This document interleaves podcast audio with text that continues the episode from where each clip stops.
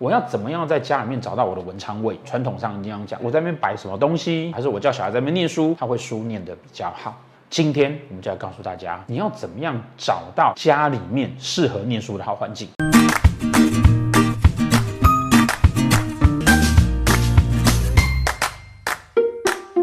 好，感谢大家啊！我们几支风水影片呢，大家都非常非常喜欢。就像我们常说的啊，命理学必须要实用，而不是学来吓自己的。风水是这样子，真正好的风水呢，实际上是让自己呢的人生住得舒服，过得快乐，然后依照你的需求，让你在这个空间环境里面，你的身心灵都得到了满足，这就会是好的风水。那当你的身心得到满足的时候呢，自然而然做什么事情，就会比别人好一点，而不是真的去摆一些什么奇怪的东西。我当然也不会觉得说它完全的不对，可是呢，往往当你不知道它背后的原理的时候，我们就只能图具一个形式。明明吃饭吃得很开心，却眼泪一直掉，一直掉，你自己都不知道为什么。随着我们付费频道的开通，对于忧郁跟躁郁症的更深的解析，以及忧郁跟躁郁症的人呢，他的灵魂哦会比较容易接触到。外面的灵魂等等的这些细节项目，我们会在我们的付费频道里面来让大家了解。就好像你看到别人开法拉利，然后呢看到乐高积木也出了法拉利组合，结果呢你觉得东西长得很像，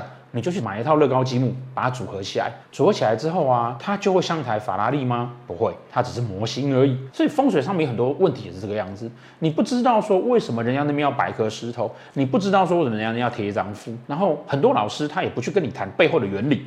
或者谈的都很玄，哇，这自古以来怎么样啊？那我们那个承接上天哦，那个那个哪一个将军的力量啊？怎么样？各式各样神神鬼鬼的事情，可是这些东西它都不合理呀、啊！哦，这个世界上所有的事情，它一定是合理的，一定是合逻辑的，它才有办法这样子做。所以呢，很多时候是我们看到人家怎么做，然后我们就照着抄。那事实上那个效果就不好了。几次的这个风水影片谈下来，大家都觉得哇很棒。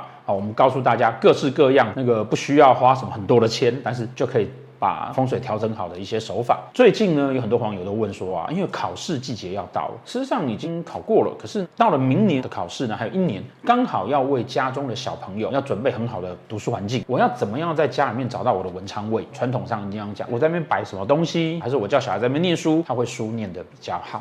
今天我们就要告诉大家，你要怎么样找到家里面适合念书的好环境？是不是所谓的文昌位呢？这个等一下我们会为大家来解释。据说台湾现在的每年考大学的人数，大概全台湾的国立大学啊，刚好填补到这个人数，私立大学大概都要倒光光。但事实上，这个我们还是有每一个人有他自己喜欢的。那再来考试也不是只有考大学，哈，有考各种东西，考公务人员啊，或者是考各式各样的哈。嗯，对于考试这件事情来讲，哈，我们最主要需要的是什么？原则上要静心、专心、专注，原则上是这个样子。因此呢，在比较好的这一种环境之下呢，那就风水的格局上面来讲，我们其实要具备就是啊，最好是坐的椅子。背后要能够是靠墙的，或者是至少啊，它不要背后是有门的。那很多人说，老师，可是那个我们家那个房间背后就是个门。那这个时候呢，我会建议你啊，在考试期间至少你装个门帘把它挡起来，而且是比较厚一点的门帘。那如果再不行的话，比较高脚背的椅子也会是比较好的。好，说圆板凳或低脚背的椅子呢，这样子呢会相对让人的安全感会降低，然后比较不容易坐得久。所以一张好的椅子让会坐得比较久一点，或者是要背靠墙壁，或者是书柜这种。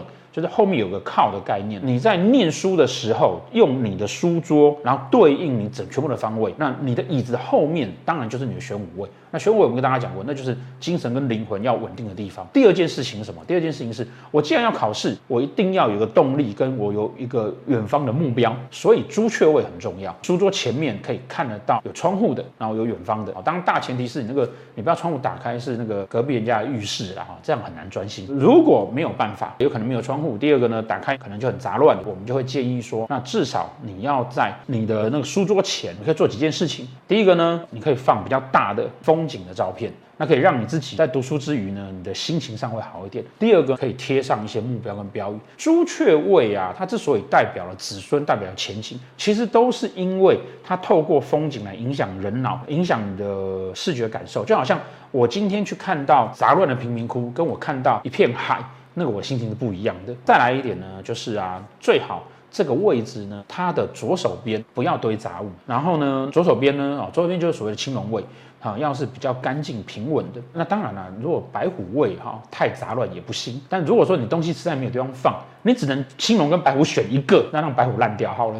好，但青龙位至少是要稳定。好，以上这些是我们在想要找一个好的读书的地方。你要写书，其实也是这个样子。像我自己写书的时候，我就会把我东西整理好。好的念书的地方。那除了这些之外呢，我们常讲说，一个好的风水必须要搭配你自己的命盘。那我搭配我自己的命盘的时候呢，我要怎么去挑出我好的这个位置呢？第一个，命盘上面呢、会有几颗星是博学的星耀，巨门星、天梁星、天机星、贪狼星、天同星，这几颗都是博学的星耀。所以这几颗星所在的位置，只要第一它没有跟煞星放在一起，第二它本身没有化忌，原则上这几颗星所在的位置对应命盘而呈现出来的方位，这个不知道怎么跟命盘上面对应方位的，可以看我们前几支影片，就命盘的十二宫等于十二个方位。那你的天同星如果在影的这个位置，那就表示在东北方家里面的东北方这样子。那这几个方位呢，基本上就会是你在这边心会比较定的，但是要切记它不可以有煞，不可以有忌。那问题来了，你会想说，哎，老师，可是我找。不到啊，都有煞跟忌，那怎么办呢？啊，第二个选项呢是啊，找你自己的福德宫、官禄宫这样的位置，只要这两个宫位呢，它的星曜没有煞忌，那基本上它就可以用了。啊，也可以放在那个位置。还是找不到呢？没关系，那你可以找你福德宫跟官禄宫。宫干所产生的禄存的位置，比如说你的福德宫的宫干为甲，那会有个禄存星在寅的那个位置，那你东北方就是。但是呢，这个位置一样的前提就是不可以有煞忌，这个是最主要的挑选方法。那你说老师，可是真的没有办法啊，我通通都找不到啦哈。哎，你的盘到底什么盘？有这么多煞，好，我通通找不到怎么办呢？那我也只能说，你就是找相对好的那个。那最后一项，在煞星跟化忌之间呢，相对好的那个。是化忌，因为化忌有的时候会是人的动力。我觉得我空缺，我觉得我不足，那我就会努力，所以化忌可以用。那当然，如果你所在的位置呢，你的官禄宫有一个化禄化圈，而且什么太阳禄啦，这种太阳啦、紫微啦，好，这种是属于官禄主的，然后是属于努力的，或者说文昌化科啦，所以那边的位置是可以用的。那最后一个文昌星所在的位置，文昌星所在的位置能不能用呢？文昌星所在的位当然可以用，那也是。还不错的位置，但是它的前提一样的，它不可以有煞忌。当然，以上这些呢，还要考虑到说，如果跟那个适合的位置刚好是你家马桶，那这样适不适合呢？那这样当然就看个人了。比如说，我个人其实我常在马桶上面写书，所以或者是看书，那当然就看个人。如果你真的通常你都不太习惯的话。那马桶就不行，那怎么办呢？换地方。台湾的学校已经这么好考了，我们可以更多的目标是去考一个自己喜欢的学校，而不是去考一个好像听说很好的学校。好，希望大家可以顺利找到自己文昌位，顺利的把考试考好。